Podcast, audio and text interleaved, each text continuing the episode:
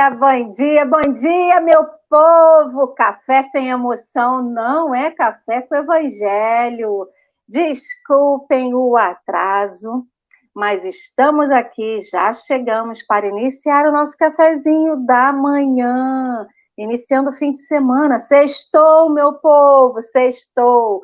Então vamos começar o nosso cafezinho eu e Dorinha, por enquanto, aqui nós duas, aguardando a nossa convidada, que está tendo um pouquinho de conflito lá para iniciar o nosso link, mas vamos emanar energias positivas, vamos pedir a Jesus e a espiritualidade amiga que ajude para que ela chegue aqui conosco para fazer esse cafezinho também junto com vocês. Bom dia, amiga Dora, que é agitação logo de manhã, né? Muita agitação. Soninha está tentando entrar, olha, mas alguma coisa está conflitando com o microfone e a câmera dela, que não permite que a gente coloque ela aqui dentro. A câmera dela está como se estivesse desabilitada.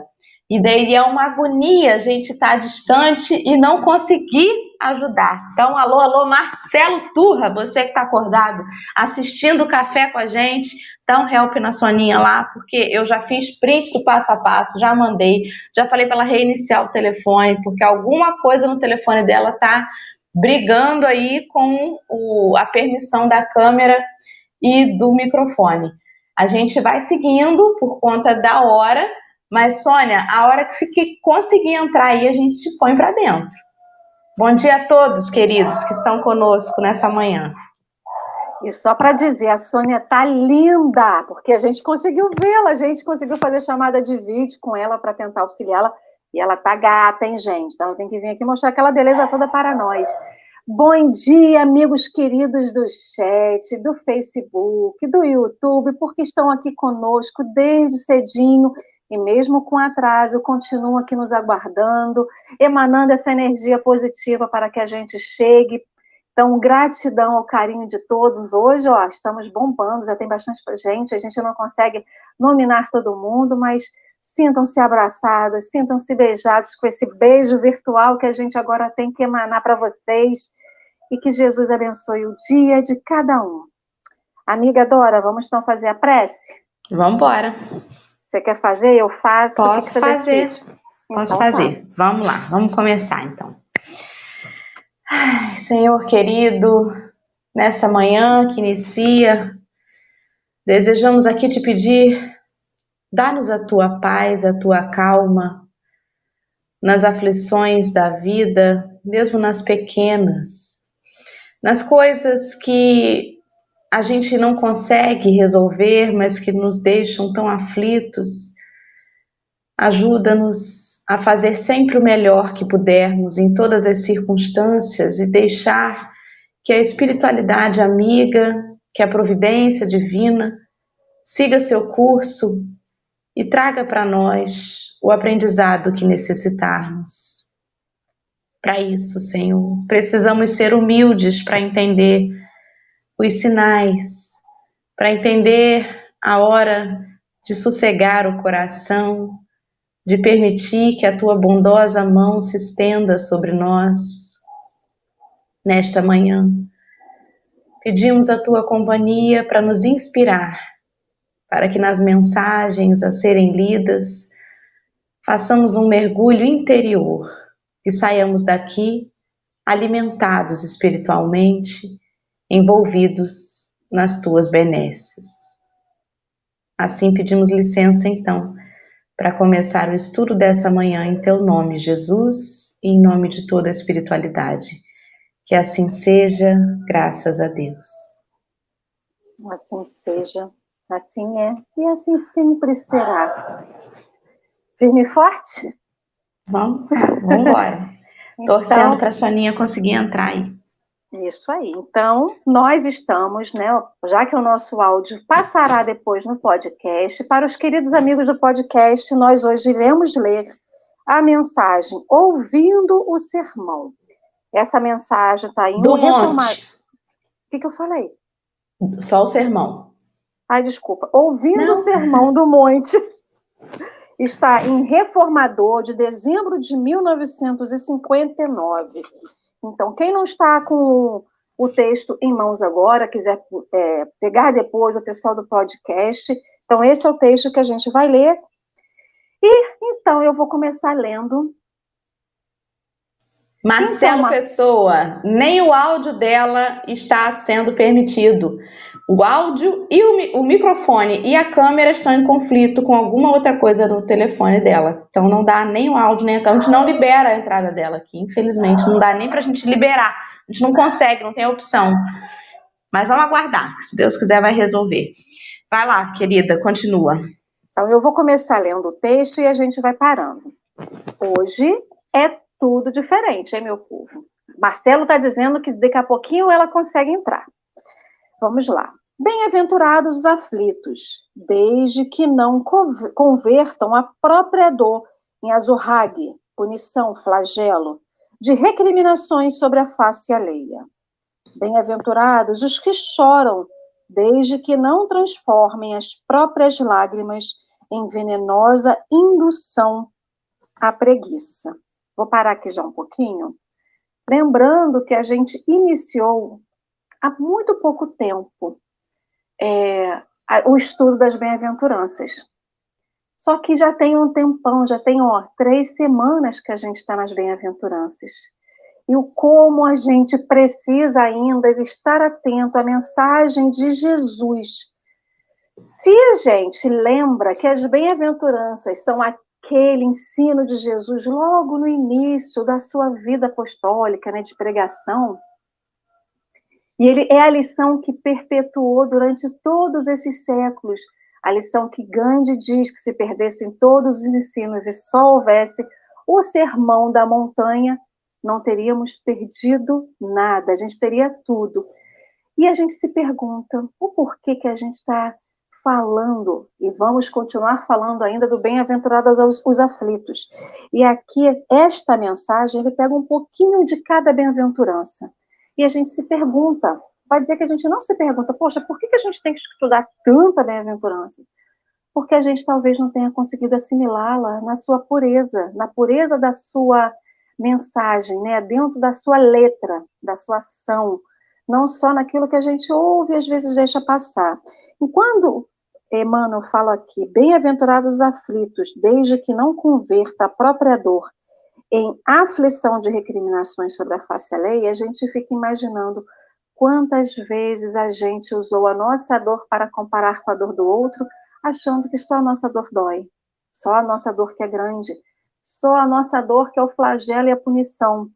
Sabe a sensação que dá? Que a gente fica com aqueles chicotinhos com alguma ponta afiada que fica assim, ó, ai, dói, ai, dói, ai, senhor, a minha dor é muito grande, né? E na verdade não é. Lógico, toda dor é grande, toda dor é dolorida. Mas a minha dor não é maior do que a de ninguém. Da mesma forma que a de ninguém é maior do que a minha. Porque cada um sente ela de um jeito. Cada um sente ela na sua proporção que a sua capacidade lhe permite sentir. Né? Então, quando a gente fala bem-aventurados aflitos, que não usam a sua dor, que não usam essa questão do padecimento moral, porque essa palavra azorrag também tem a tradução do padecimento moral, para a gente não recriminar o outro, para não apontar o outro, para não pesar o outro. Então, o sermão da montanha, gente, é o nosso dia a dia. Jesus falou ele sobre um monte, olhando de tudo, tendo uma visão ampliada. Nós vivemos o Sermão do Monte todos os nossos dias, só que a gente não consegue vivê-lo ainda em plenitude. A gente ainda está naquela de ainda se embaralhar, ainda é, patinar na lama, né? naquele lugarzinho que a gente às vezes patina, patina e não sai do lugar. A gente está vivendo o Evangelho de Jesus, está vivendo o Sermão do Monte, mas nem sempre a gente consegue dar o passo adiante. Darinha? Você quer falar alguma coisa? É, estou aqui pensando, né, sobre isso, porque a gente não gosta de sentir a dor, não gosta de se sentir aflito. Mas quando a gente se sente, parece que aquilo vira de fato um troféu. E a gente precisa mostrar para os outros que está doendo, né? Às vezes você nem fala da sua dor, mas aquilo está incomodando tanto que você se acha injustiçado perante a felicidade do outro. A pessoa te dá bom dia, você responde: o que, que tem de bom? Né? Então, assim, não, não, não jogue a amargura do seu padecimento em cima das outras pessoas, porque cada um está atravessando uma turbulência individual. A gente não faz ideia do que, que está por trás do rostinho de cada pessoa. Então é por isso que a gente não pode comparar a nossa dor. Nem todo mundo fala sobre as suas dores, nem todo mundo expõe os seus problemas, mas certamente todo mundo está passando, ou já passou, ou passará por alguma situação desafiadora, né? E ele põe ali Bem-aventurados os que choram, desde que não transformem as próprias lágrimas venenosas em venenosa indução à preguiça. É aquele ai de mim, não há o que fazer, então eu só tenho que sofrer. Não há o que fazer, né? Então eu só tenho aquela dor para viver. Isso me recorda é, uma, uma, uma situação familiar, né? Que a gente não dá nome ao santo, mas é uma situação bem próxima a mim, né? De uma pessoa que tinha uma determinada, um determinado problema de saúde e que vivia dando muito trabalho para todo mundo, né? E aí todo mundo ficava assim: meu Deus, mas que trabalho que Fulano dá, mas que trabalhão que Ciclano dá, né? E aí Ciclano desencarnou. E todo mundo ficou assim: mas cadê o trabalho? Que fulano dava. E cadê a apurrinhação que a gente sentia, né? De ter que cuidar, de ter que ouvir as lamúrias. Cadê? No fim das contas, a gente não, a gente reclama, mas a gente deixa de notar que no meio da dor a gente pode exercitar o amor também. No meio da dificuldade, você exercita o bem-querer, né? Em vez de focar nisso, você foca só no que é ruim. Mas depois que aquela situação não está mais ali, você para e pensa: caramba, né? Poxa, tinha, tinha um quê de felicidade, tinha um quê de, de coisa boa nisso tudo. E é assim, a vida é assim. A gente sempre tem alguma coisa de bom para mirar, tirar o foco da tristeza em qualquer situação da vida. A gente nunca está abandonado, né? Sempre tem um olhar se a gente se esforçar, a gente sempre consegue ter um olhar melhor em cima de todas as situações. E o que ele diz aqui é que a gente precisa focar no que é bom. Não foca só na tristeza, não foca só no que está ruim, no que te magoa, no que te dói. Foca na solução e não havendo uma solução, mira no evangelho, mira no alto, mira na prece, mira no que pode ser de bom dentro daquilo porque é, é, transformador, a energia é transformadora, né? E aí é que vai ter a bem-aventurança, é aí que vai chegar a felicidade no nosso coração.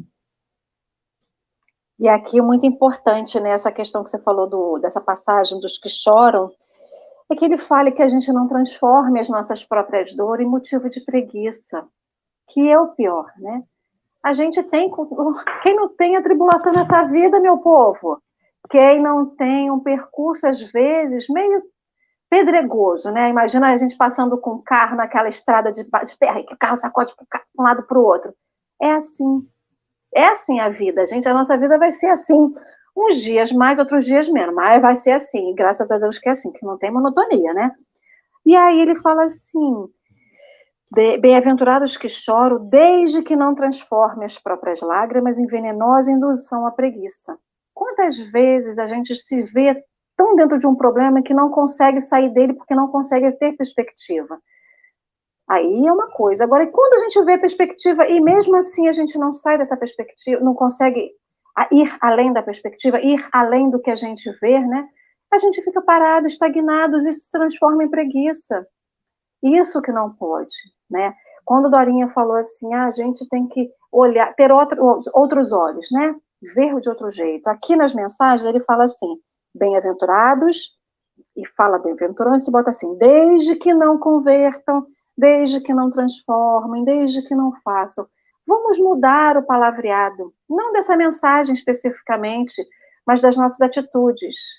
Bem-aventurados aflitos, mesmo na dor, que eu seja feliz.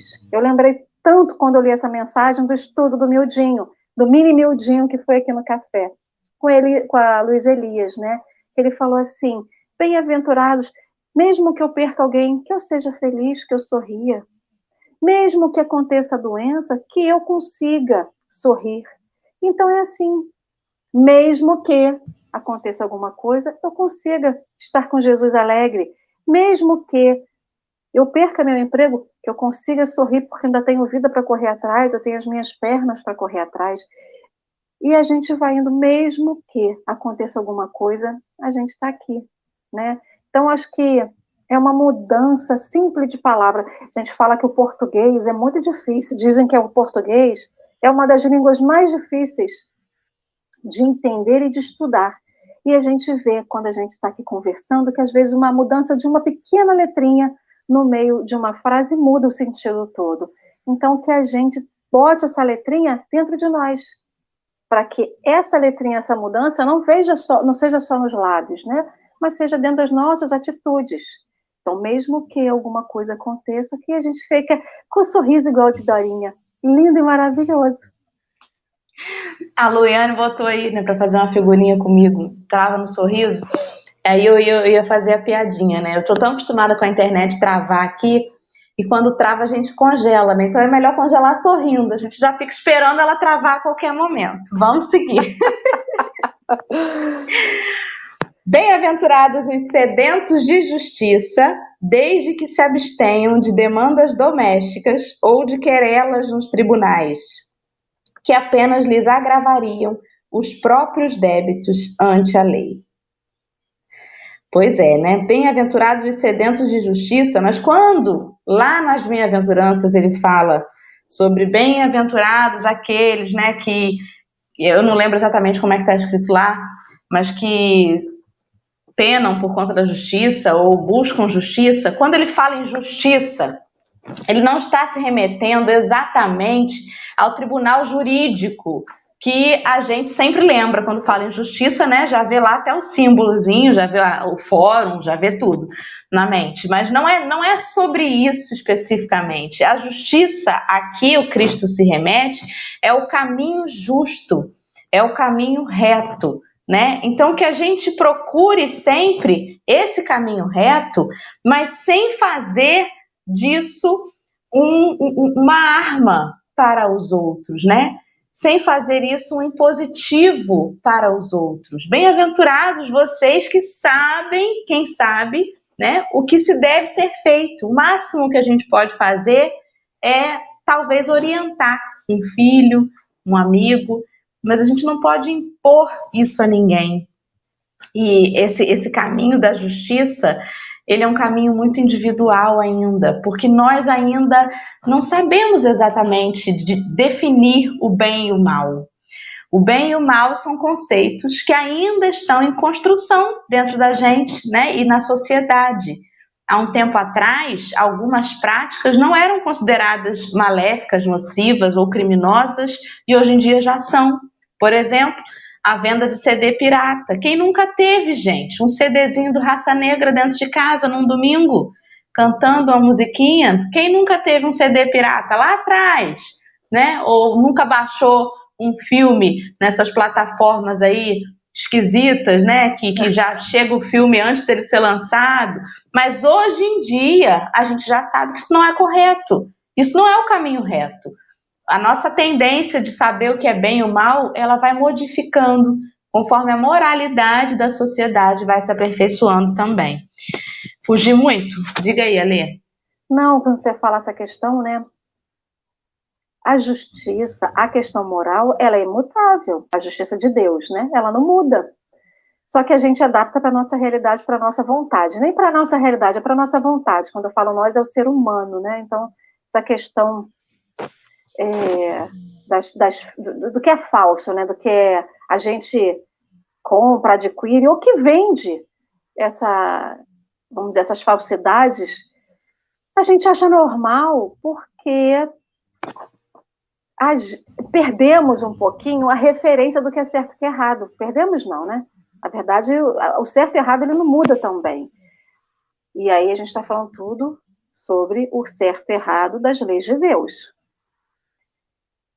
E essa não muda, como eu mesmo falei. Só que a, a nossa lei humana, essa justiça que a gente está falando, ah, só para corrigir um pouquinho, Dorinha, corrigir não, para complementar. A bem-aventurança diz a seguinte: Bem-aventurados que têm sido perseguidos por causa da justiça, porque deles é o reino dos céus. Então, aqueles que são perseguidos pela justiça, pela justiça de Deus, é aquele que tenta implementar o que é correto na sua essência o que não muda. E são perseguidos, né? E a gente às vezes é chamado de careta ou até pior, né? Como que foram perseguidos é, os cristãos lá no início, nos encontros nas catacumbas, Lívia Lentulus, para quem estava assistindo ali, ouvindo a rádio novela há pouco tempo, né? Ou para quem já leu o livro há dois mil anos, perseguições quando você simplesmente está pregando, está buscando o amor. O próprio Jesus, né? Foi perseguido por isso. E a gente não está dizendo, ou culpando, ou apontando a todos aqueles que fazem alguma coisa que julgam que é certo diante da sua consciência, está dentro da sua consciência, não é isso aqui. O que a gente está falando é que o homem, de um modo geral, ele utiliza a justiça de Deus para modificar a justiça humana de acordo com seus interesses. Cada um faz aquilo que vai dentro da sua consciência. O objetivo aqui não é apontar nem julgar, mas o que a gente está dizendo é que, que sim, o homem ele usa e abusa, né, da sua condição de produtor de leis humanas para a gente poder viver em sociedade e mudam tudo. E aí a consciência que é de cada um que vai apitar é a consciência de cada um que vai dizer faça ou não faça, não é o que a gente fala aqui ou que qualquer pessoa fala em qualquer outro lugar, né? E como a própria Dorinha falou, quantas pessoas é, seguiram Jesus, e aí tem uma outra bem-aventurança que fala justamente sobre isso, aquele que é perseguido porque seguiu Jesus, né? Uma, uma bem-aventurança bem longa e bem bonita, por sinal. Mas aquele que quer ser justo, aquele que quer fazer tudo o que é correto, que vai na sua consciência, quantas pessoas apontam ele? Olha lá, ó, é o Carola, é aquele ali ou aquela ali, ele é assim, ó, não adianta você tentar fazer alguma coisa com ele, não, porque não vai, não gosta, que não sei o quê. E a pessoa é mal interpretada. E aí ele fala aqui assim: bem-aventurado sedento de justiça, desde que se abstenham de demandas domésticas ou de querela nos tribunais que lhe apenas agravariam os, débitos, os próprios débitos ante a lei. A gente não pode justamente mudar. Por ser não, mais do que isso, né? Eu acho que o que ele diz, desculpa te interromper, o que ele está dizendo aqui é para a gente tentar evitar o máximo o conflito, né? Viver bem com a nossa consciência de que a gente está fazendo aquilo reto porque a perseguição da justiça, é claro, existe a justiça dos homens por uma razão de ser, não é? Não é que você não, não, não tenha que utilizá-la, né? Mas que Sônia chegou aí. Vamos ver se consegue. Ai, não, ainda está travado aqui. Câmera e microfone, olha lá. Não, não consigo botar. Vamos tentando, Soninha. Tem meia hora ainda para você falar pra gente aqui, porque aí a gente vai calar a boca, porque a gente está falando demais, né? Já nem lembro mais onde é eu parei. vamos lá, Lê, vamos então seguir. Então vamos. Bem-aventurados os humildes de espírito, desde que não conduzam a própria modéstia ao caminho do orgulho em que se entregarão, desvairados à, trica, à crítica desairosa e a condenação sistemática dos companheiros que lhe partilham a senda. Então, Emmanuel aqui, né? Ó, meu microfone está dando barulho. É, Emmanuel, humildemente, veio aqui dizer para a gente justamente um pouquinho de cada bem-aventurança. Ele fala aqui assim agora dos humildes de espírito, né? Humildade, gente, também não é aquele assim, ah, não, você é bonita, não, não sou bonita, não, você é linda, não sou, não sou inteligente, não, não sou, não. Não é essa humildade que ele está falando, não. Aí ele fala ainda, né, que não conduzam a própria modéstia ao caminho do orgulho.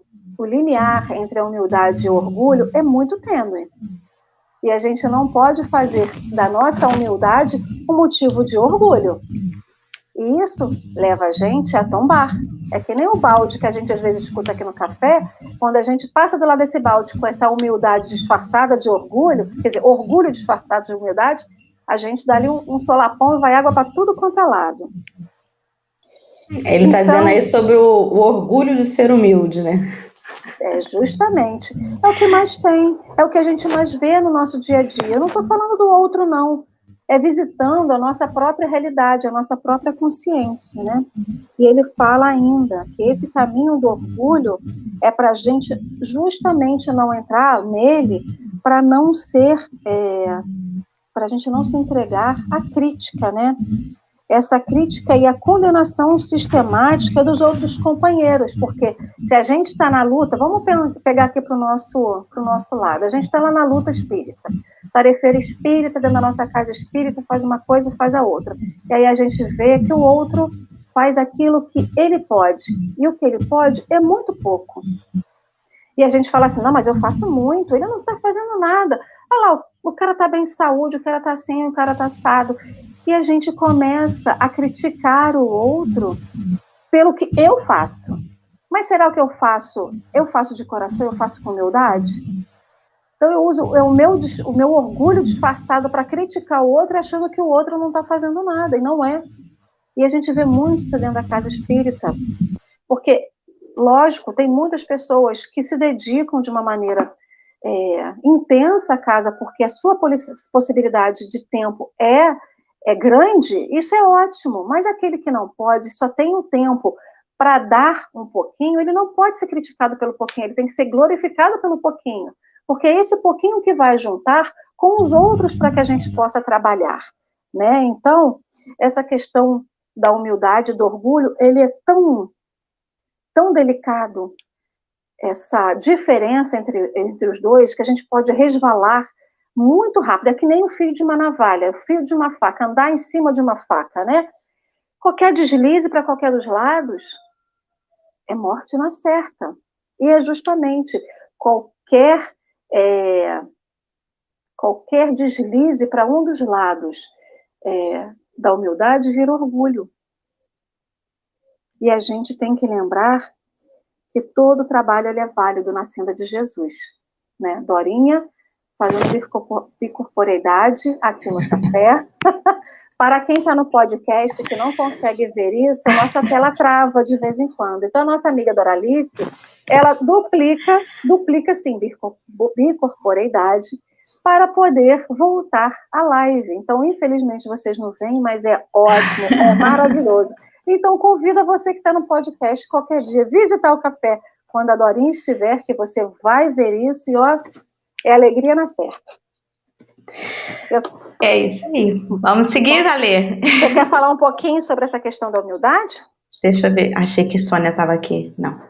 É, é justamente o que você já falou, né? Porque às vezes a gente descobre a pólvora, né? Descobre o evangelho. E acha que aquilo ali é tão bom, é tão maravilhoso e abre o nosso pensamento de uma forma tão lúcida que a gente se incomoda que o outro não tenha enxergado da mesma forma. E aí a gente começa a querer apontar no outro o que ele ainda não consegue enxergar no evangelho. Então é basicamente isso, né? É a gente vestir a carapuça ali do cristão, do bem-aventurado, mas na verdade aquilo incomodar tanto o outro que você fala assim, não é possível, olha, a Alessandra está tanto tempo aí fazendo café, e ainda tem esse tipo de pensamento e ainda se incomoda com uma postagem mais é, impositiva, não é possível, Alessandra. Tenha paz no coração e aquilo né, incomoda, porque você acha que o outro tem que enxergar como você. E a gente acaba fazendo isso mesmo, né? A gente quer doutrinar o outro. A, a Geisa colocou uma postagem que eu compartilhei hoje até muito interessante, dizendo assim: ensinar é, é mais fácil que educar, que para ensinar você só precisa saber, mas para educar você precisa ser. Nossa, aquilo me bateu ali, me deu uma travada que eu falei, é, eu vou compartilhar para ver se eu olho mais vezes isso, né? E, e, e aprendo. porque a gente está sempre educando uns aos outros com o que a gente é. Mas a gente está sempre ensinando com o que a gente sabe, mas ainda não interiorizou. Né? E o que está faltando para pular de, de um para o outro?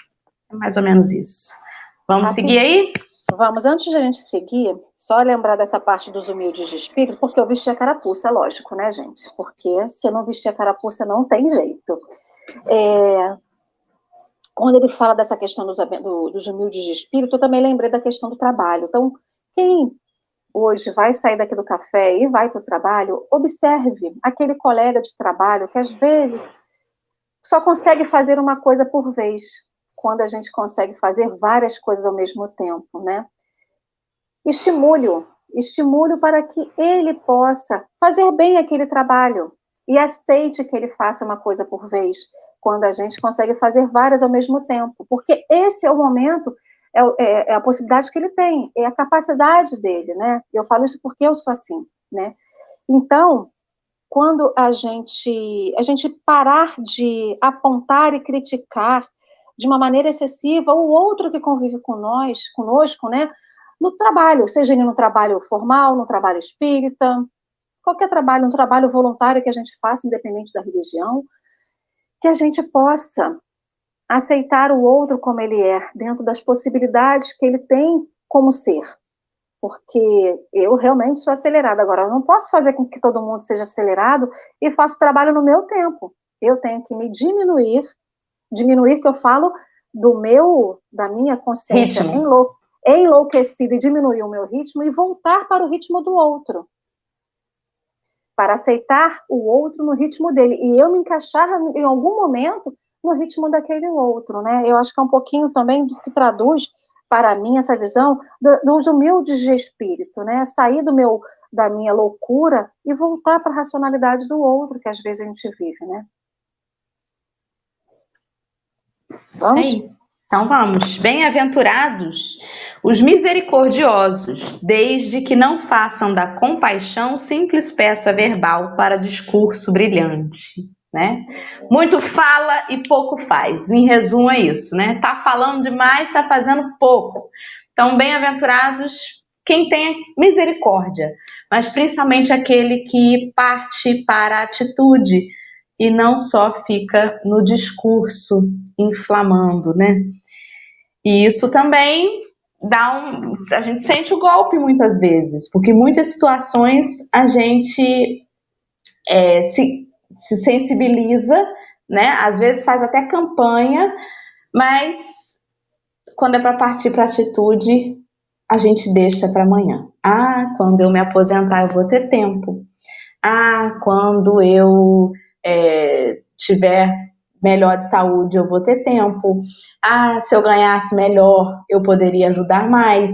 Quando na verdade o mais ou menos está ligado só ao orgulho da gente, porque a gente sempre pode fazer alguma coisa. Ainda que essa alguma coisa seja a prece dentro do nosso lar, dentro da nossa casa. Mas até a prece, às vezes, a gente deixa para depois, né? A gente acha que a prece tem hora marcada. Vou rezar por fulano. Ah, eu vou orar por você. À noite, eu, eu lembro. Se eu lembrar, eu oro, né? E aí eu até brinquei certa vez aqui que às vezes a gente está em grupos e as pessoas falam assim: gente, olha, faz uma prece aí para não sei quem que está passando por isso e aquilo. Todo mundo senta a mãozinha, né, nos, nos, nas figurinhas, assim, assim. Aí tem várias figurinhas, né, da pessoa rezando. Mas no fundo, quem ali parou de verdade, antes de botar a figurinha, quem parou ali de verdade e fez uma prece? É claro, só de você emitir o pensamento já é alguma coisa. Mas quem parou e fez uma prece sentida para aquele pedido, né? As figurinhas vêm um monte. Eu falo por mim. Quantas vezes na correria eu falei assim, gente, eu não posso ler e não responder nada, né? Senão vai pegar mal. Dora leu nem aí. Aí eu boto a figurinha e faço o quê? De noite, sem dúvida, vou marcar aqui no meu caderninho de prece, né? E vou fazer a prece. Mas a gente não pode ter a vida tão corrida que não permita que a gente pare um minuto para fazer uma prece. Está errado, né? Outro dia eu estava aqui comendo a prece no café, na ânsia de ler o texto. Que isso? É pisar no freio mesmo, né? E, e, e ir com calma. E a gente tem que lembrar que se a prece é aquele antídoto, antídoto que vai nos animar ou que vai fortalecer o outro, é, é a mudança também do, de como a gente vê a prece, né? Às vezes a gente está tão no automatismo da prece que a gente esquece o fundamento dela. Então, acho que quando também a gente consegue interiorizar esse sentimento da prece, não que a gente não tenha interiorizado, não é isso. É para a gente, a gente é uma outra energia, né? De manhã, quando eu acordo, independente do dia, se eu vou vir para o café ou não, eu entro no jornal online e começo a ver algumas coisas, ou antes de dormir. Aí eu fico assim, ai, Senhor, olha para esses povos tudinho aí do jornal, dá a bênção para eles, protege os mortos. Aí, olha, eu faço uma, faço assim um apanhado. Um apanhado.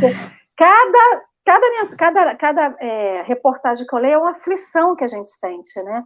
Aí ficou assim, ai, Senhor. Aí eu depois no final falei assim, ai, Senhor, pega esses povos tudinho aí, protege, porque realmente é uma dor, é uma aflição, né? A gente, o momento que a gente vive, não só hoje, como a gente, ser humano num planeta em regeneração, vem vivido durante um, um tempo, e a, a tendência é cada vez a gente viver isso mais intensamente, mostra como o sentido da prece para a gente tem que ser mais pleno é a gente se manter em prece constante durante o dia.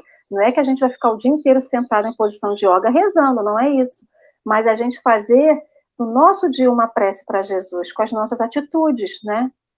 E tudo que a gente faz, e aí a gente vai estar tá mais imbuído da prece, aquilo vai vir mais naturalmente, a gente vai conseguir parar no momento que estiver fazendo um canal e, fala, e conseguir levar um pensamento a Jesus, não só para pedir a proteção para o canal, ou para plantar uma árvore, mas para que aquilo ali chegue para todo necessitado, né?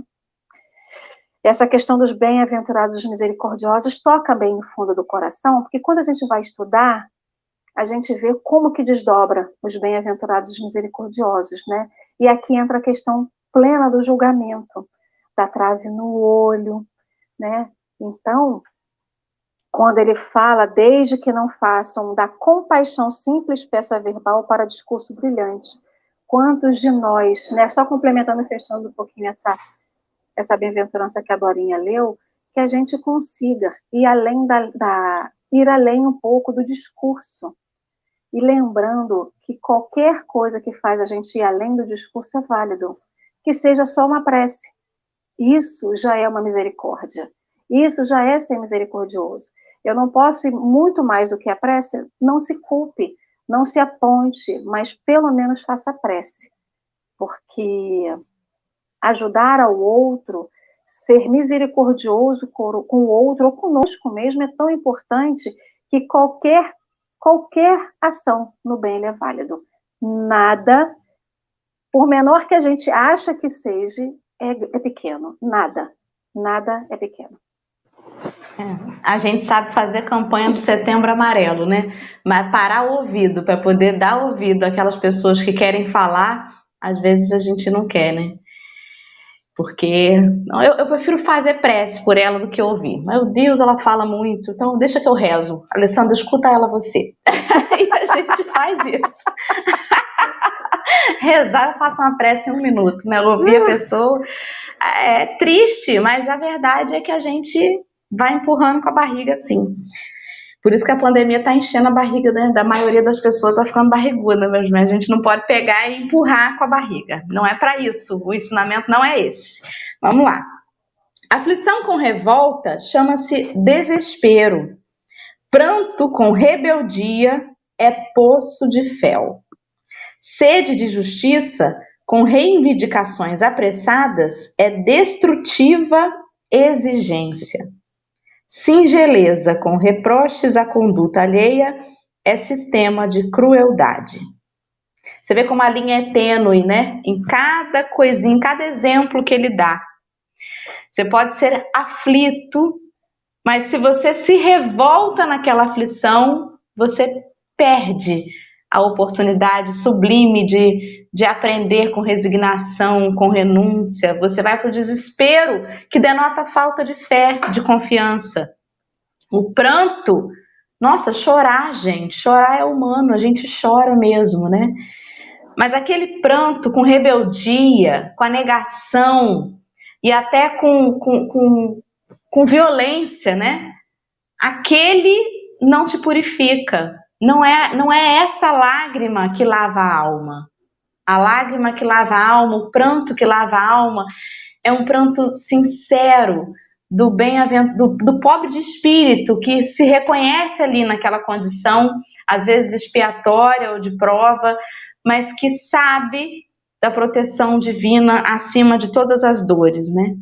A sede de justiça a gente precisa ter, porque essa sede pelo caminho reto, essa sede pela mudança, olha, Henrique fica falando, quando você está com fome, você não acorda à noite para procurar comida assim no dia a dia, né? Claro que há muitas pessoas passando fome no mundo, mas em geral a sede faz você levantar na madrugada e procurar um copo d'água.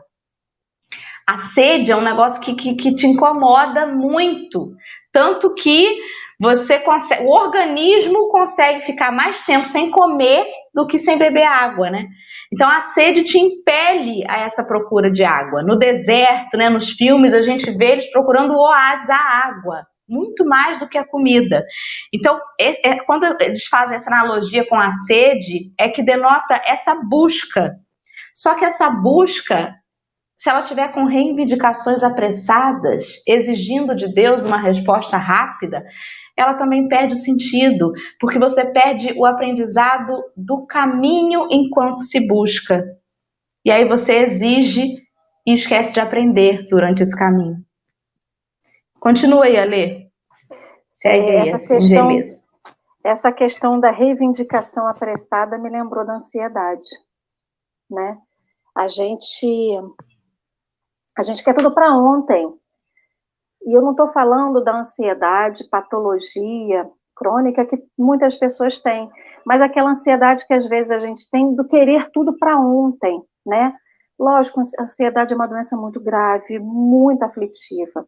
Mas quando a gente fala essa questão da sede de justiça, da reivindicação apressada, me lembrou que a gente quer tudo para o tempo que a gente acha que é certo, que a gente não tem paciência, a gente não tem disciplina, que a gente não tem é, calma para aprender, é, calma para aceitar o tempo de Deus, né? Quando a gente faz aquela prece famosa, né? Senhor, me dai, me dai o que, assim, né? Que seja feita a sua vontade, Senhor, mas que a sua vontade seja feita a minha vontade. E não é, a vontade de Deus não é minha. Eu tenho que me curvar à vontade de Deus. E a vontade de Deus, às vezes, não é fazer naquele tempo que eu quero. E a gente quer sempre tudo para ontem, né? Então, o aprendizado da o aprendizado dessa questão da sede de justiça, ele é muito além do, do da né? De aplacar a nossa vontade. Qual é a vontade que eu tenho? Quando eu vou em busca de um copo d'água, eu estou matando a minha sede real ou a sede que eu acho que eu tenho, né? Aquela coisa apressada e a gente engasga. Lembrando que se a gente qualquer coisa que a gente faça rápido engasga, comer rápido engasga, beber água engasga. Então, o que a gente precisa para beber um copo d'água? A gente precisa de calma, meu povo. Senão Adorei o exemplo. Mundo, senão a gente vai morrer afogado, no desespero. Então, nada que é apressado, a gente está falando nesse ponto da racionalidade. Por exemplo, quando a gente tem, quando ele falou ser de justiça, de novo, a gente lembra sempre da balancinha, né? Da balancinha justiça do homem, né? Quando a gente tem um processo na justiça, vamos pegar um exemplo bem prático na nossa realidade. O que, que a gente quer que o processo faça? Ele voe, eu entro com o processo num dia, no dia seguinte eu ligo para o advogado. Já saiu o resultado? A gente quer tudo para ontem. Mas a gente não tem paciência de esperar que isso venha num caminho tranquilo. E quando a gente quer acelerar as coisas, e isso também Provavelmente cada um de nós aqui já viveu. Quando a gente tenta acelerar as coisas, o troço dá errado, o trem sai do trilho e geralmente a lambança fica muito maior. E aí a gente tem que voltar lá para o início para poder refazer tudo. Por isso que essa questão do apressado é um processo de aprendizado a parte de tudo que a gente tem que fazer, né? E caminha lado ao lado na nossa vida, com bem-aventurança, com ensino de evangelho, com tudo. Porque, é, porque eu sou apressada, gente. Isso tudo que estou falando aqui é para eu tentar ouvir mais para ver se eu consigo assimilar mais.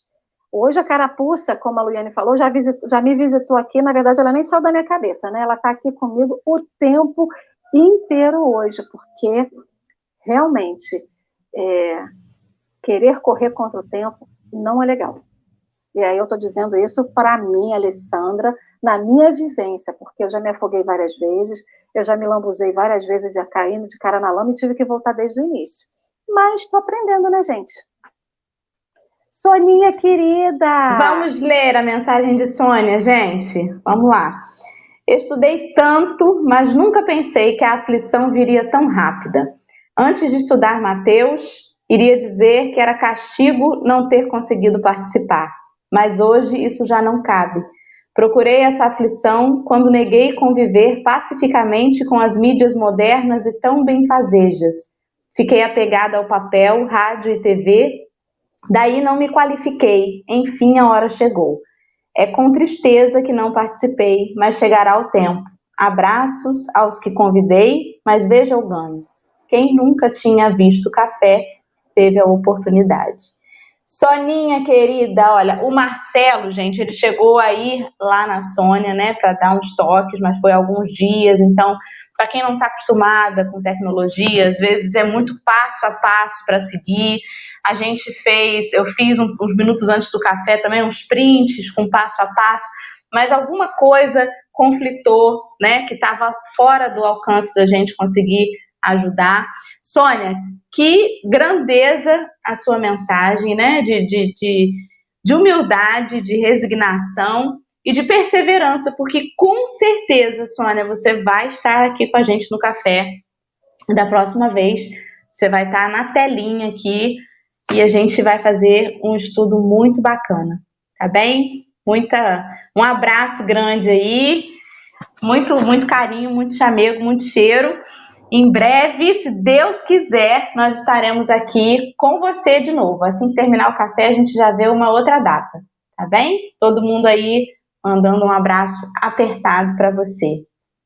Isso aí que eu ia falar agora. A Soninha não consegue ver os comentários aqui do, do YouTube se a gente não colocar na tela. Então, Soninha, sinta-se abraçado. O pessoal que está aqui no chat do YouTube está te mandando um abraço muito carinhoso, está te mandando beijo, está te mandando energia positiva e você foi resiliente, porque você tentou muito aqui conosco. E você está aqui conosco, porque o estudo é seu, querida, mesmo que você não esteja presencialmente, tá? Esteja conosco aí nos comentários. Se quiser falar alguma coisa, pode colocar que a gente vai ler aqui.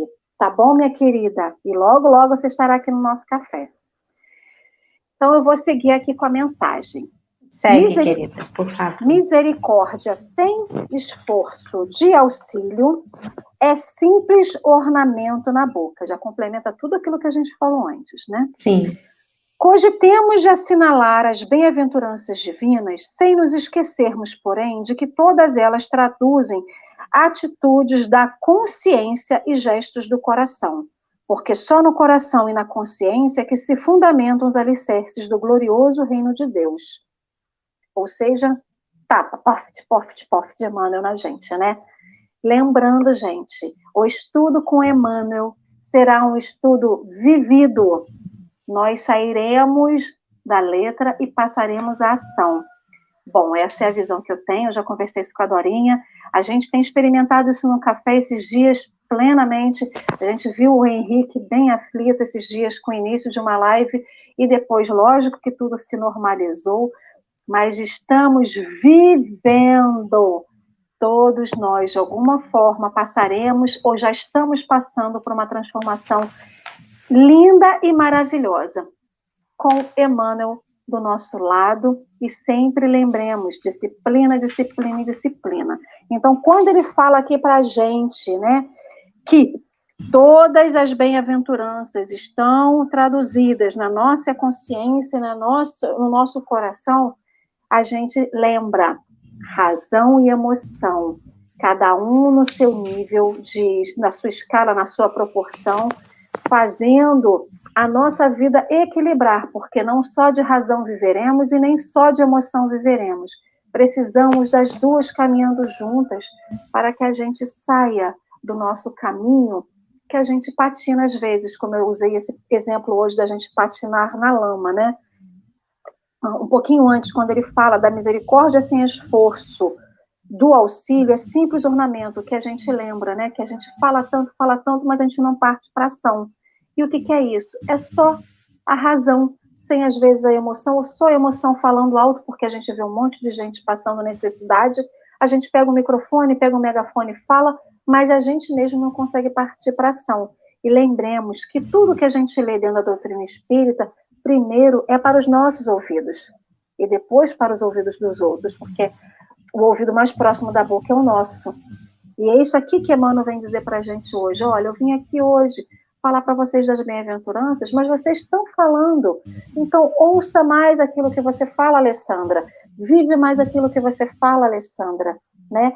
Então, parte um pouquinho mais para ação, porque talvez o que você esteja fazendo não esteja sendo feito com amor e com emoção, com a emoção, não com a emoção da Alessandra, mas com a emoção da Alessandra espírito que vive com Jesus, né? É, muito bem. Acho que resume bem tudo que, que o texto nos diz, né? E principalmente ele nos, nos traz essa coisa da ação e da preocupação com a sua caminhada, com o seu andar. E isso é uma grande dica, né, de todo momento aflitivo. Olha, está passando por uma aflição, recorda as bem-aventuranças de Jesus, veja se elas cabem ao momento que você está vivendo. Veja se você está sendo humilde, né? Se como pobre de espírito, dentro da situação que você está, você está agindo com resignação, com humildade perante Deus, perante a sua consciência. Veja se dentro da, do momento aflitivo que você vive, você está no caminho justo. Ou se você não chegou a essa aflição por ter se desvirtuado desse caminho. Será que justamente essa aflição não foi causada porque você saiu desse caminho da justiça? E aí ele nos fala sobre a, a, a misericórdia, né? Dentro da, da aflição que você está, o que você pode fazer? Você está tendo misericórdia com você mesmo? Ou você está apenas se vitimizando, se entregando à reclamação, ao pranto, ao desespero? Porque a gente, quando fala na bem-aventurança, da bem-aventurança da misericórdia, né? Bem-aventurados os misericordiosos, a gente sempre pensa no outro. Tenha misericórdia para com os outros. E conosco, e aí, quando ele fala para a gente assim, desde que não faça dessa compaixão simples peça verbal, desde que você não tenha compaixão por você mesma e fique só no, no, no falar, haja, tenha atitude, faça alguma coisa, ainda que seja uma prece, como a gente comentou quando falou sobre isso, né? Ele nos diz, nesse momento aflitivo em que você está, tenha sede de sair dele tenha vontade de buscar o alívio do seu sofrimento. Faça a sua parte. E aí ele vem nos dizer que todas essas bem-aventuranças, embora a gente esteja passando por cada uma delas individualmente, todas elas estão interligadas, porque é impossível ter puro o coração, como tem a bem-aventurança, bem-aventurados os puros de coração, é impossível chegar à pureza de coração sem a humildade do pobre de espírito, sem aquele que é misericordioso, sem ter dentro de você a sede de justiça. Estão todas interligadas. E o que nós estamos fazendo perante a aflição que tantas vezes nos tira o sono? Se a minha aflição é a pandemia mundial, e eu não sou um cientista, não estou na linha de frente, não posso agir diretamente sobre isso, o que me cabe fazer? Me cabe a paciência, me cabe a perseverança, me cabe a fé de saber que acima de toda essa bagunça que a gente está vivendo, existe um governador espiritual. A gente nunca está em nenhuma posição nesta terra em que a gente não possa utilizar as ferramentas do Sermão do Monte. E essas ferramentas não são ferramentas materiais. Não é preciso ter o corpo perfeito, não é preciso estar na casa perfeita ou na família perfeita, que não existe.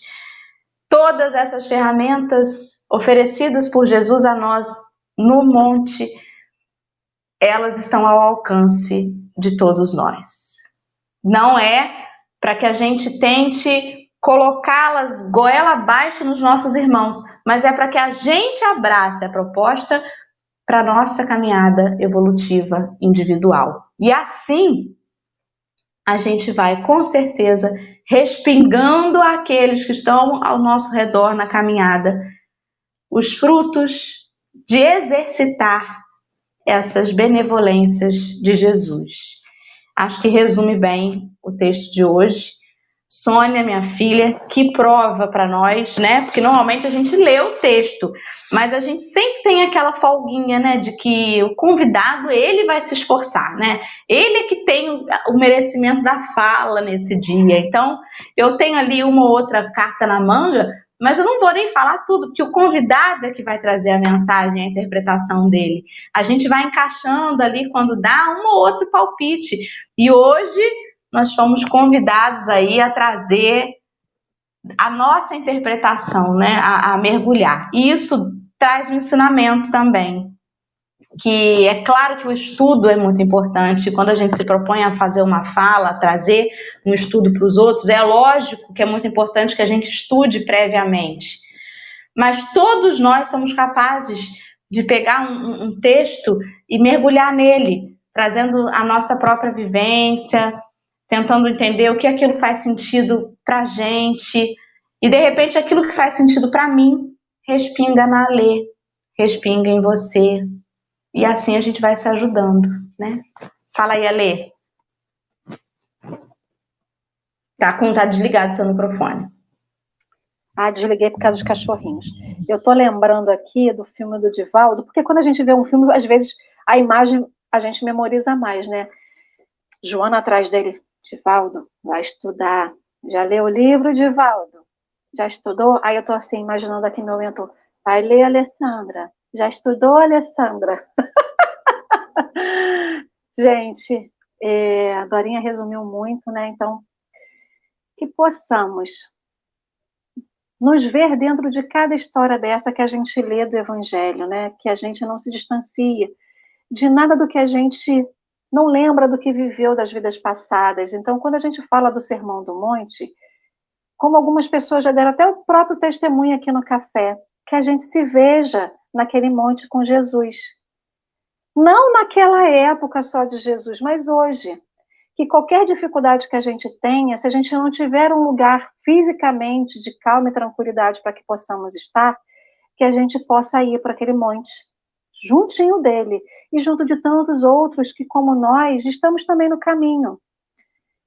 E, e, que esse sermão do monte, que esses ensinos sejam também um alento, não só um alerta, mas sim um alento de que existe sempre uma nova oportunidade, que a gente possa ver com os nossos olhos do espírito aquilo que está ali na nossa frente que a gente às vezes não consegue. Dorinha, muito obrigado pelo seu resumo muito obrigado pelo seu coração tão generoso, porque eu tive aula com a Dorinha e isso daí, ela dá uma aula sempre para a gente todo dia quando fala, porque ela é super didática, ela, ela dá para a gente exemplos tão fáceis de entender e eu quero te agradecer imensamente por isso.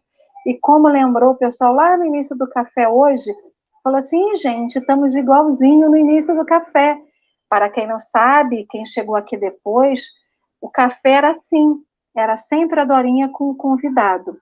Depois de algum tempo, chegaram os furões. Eu, Marcelo, Henrique Tamidinho. Ele sempre ficava ali nos bastidores ajudando a Dorinha, mas aqui, ó, fisicamente, face a face com vocês, a gente veio depois. Então, para quem chegou depois e não conheceu o café lá no início, era assim que a gente fazia. Então, agradeço a vocês que estiveram aqui com a gente hoje no café, no chat, que o chat bombou, pela força, por estimular e manar tanta coisa boa para Soninha, que está lá na casa dela.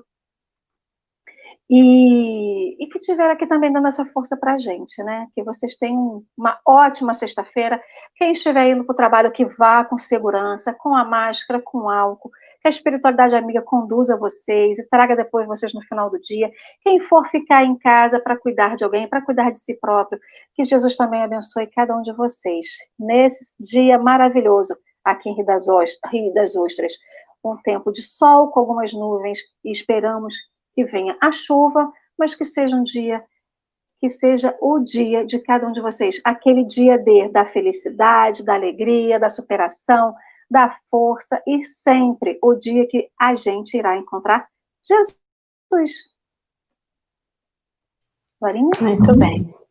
Só agradecer a todo mundo que abraçou Soninha, né, junto com a gente. Soninha tá aí dizendo que ontem ela ia fazer o teste com a Lê, o mentor dela falou: levanta, faz o teste com a Lê. E ela, no momento, não podia fazer, mas Soninha, tudo acontece para a, o nosso crescimento, para o nosso aprendizado. Você participou, alguma companheira aí colocou um pouquinho antes, né, que participou com a sua vibração, com a sua energia. E quantas outras pessoas, Sônia, antes de você, tiveram o mesmo conflito? Eu me lembro de Nilce, que acho que as duas primeiras vezes que Nilce tentou vir não conseguia entrar de jeito nenhum. Eu cheguei a fazer sozinha já, né? Só eu na tela, porque o convidado não conseguia entrar. Já tiveram muitos outros companheiros, é, principalmente na época do Instagram, que a plataforma era mais instável. Então, calma, não foi só com você, isso acontece e se Deus quiser a gente vai fazer numa outra oportunidade um café bem quentinho para tomar juntinho, tá bom? Um beijo grande a todos, uma excelente sexta-feira e um recado, hein? Lá do Evangelho do Café, brincadeiras à parte. Não é porque sextou que tu sextarás, porque a pandemia não acabou, ok? Fica em casa, criaturas. Reza aí pra gente, Alê. Sextou como sextou em casa, né? Hoje a gente pode sextar à vontade dentro de casa, quem quiser, liga o som, bota o som na caixa, dança na sala, dança no banheiro, dança na cozinha, dança onde você quiser, aonde poder, você puder. Lembremos, gente, nós fazemos o nosso momento de felicidade. Então, que a felicidade esteja dentro de nós. E aí a gente vai sextar até debaixo da chuva, de qualquer jeito, né? Então, têm em casa, meu povo. Então, meus amigos queridos, com a agitação do café que a gente sempre fica aqui, vamos respirar fundo, vamos serenar os nossos corações. Não é que a gente peça para serenar, para fazer a prece, que a gente não possa fazer a prece naquela agitação que a gente faz. Mas quando a gente pede para serenar os nossos corações, é para que a gente respire e relaxe para sentir o nosso mentor do nosso lado, para sentir a espiritualidade amiga que às vezes vem aqui, dá o remedinho que a gente precisa, dá aquilo que a gente pediu na prece, porque a gente agitado não consegue perceber. Então, respiremos de novo. Voltemos o nosso olhar para dentro de nós, para que a gente possa perceber os nossos anjos guardiões, os nossos espíritos amigos e protetores ao nosso lado. Tudo aquilo que cada um de nós fez a prece à noite, hoje, antes de, na hora que acordou, e que pediu a Jesus alguma coisa. Esse é o momento que Jesus está também ao nosso lado, nos dando o remédio para o corpo físico, o remédio para o nosso espírito, dando a calma que a gente pediu, nos ensinando a ter a paciência que a gente pediu. Está lá enxugando o pranto, que às vezes a gente não derramou por fora, só está por dentro de nós. Está aqui do nosso lado, nos estimulando a sorrir por dentro, quando a gente às vezes não consegue sorrir por fora. Que hoje seja o dia que a gente seja feliz conosco mesmo, nos aceitando, nos perdoando, nos amando. E que todos nós sejamos aquele pontinho de luz que vai irradiar na nossa casa, no nosso trabalho, para todos que nos cercam. Hoje, a casa de cada um de nós aqui é o foco de luz, a luz de ajuda, a luz de Jesus, que habita dentro de cada um de nós. Senhor Jesus, queremos também te pedir, te pedir a saúde, a saúde para nós, mas também para todos aqueles que estão nos hospitais,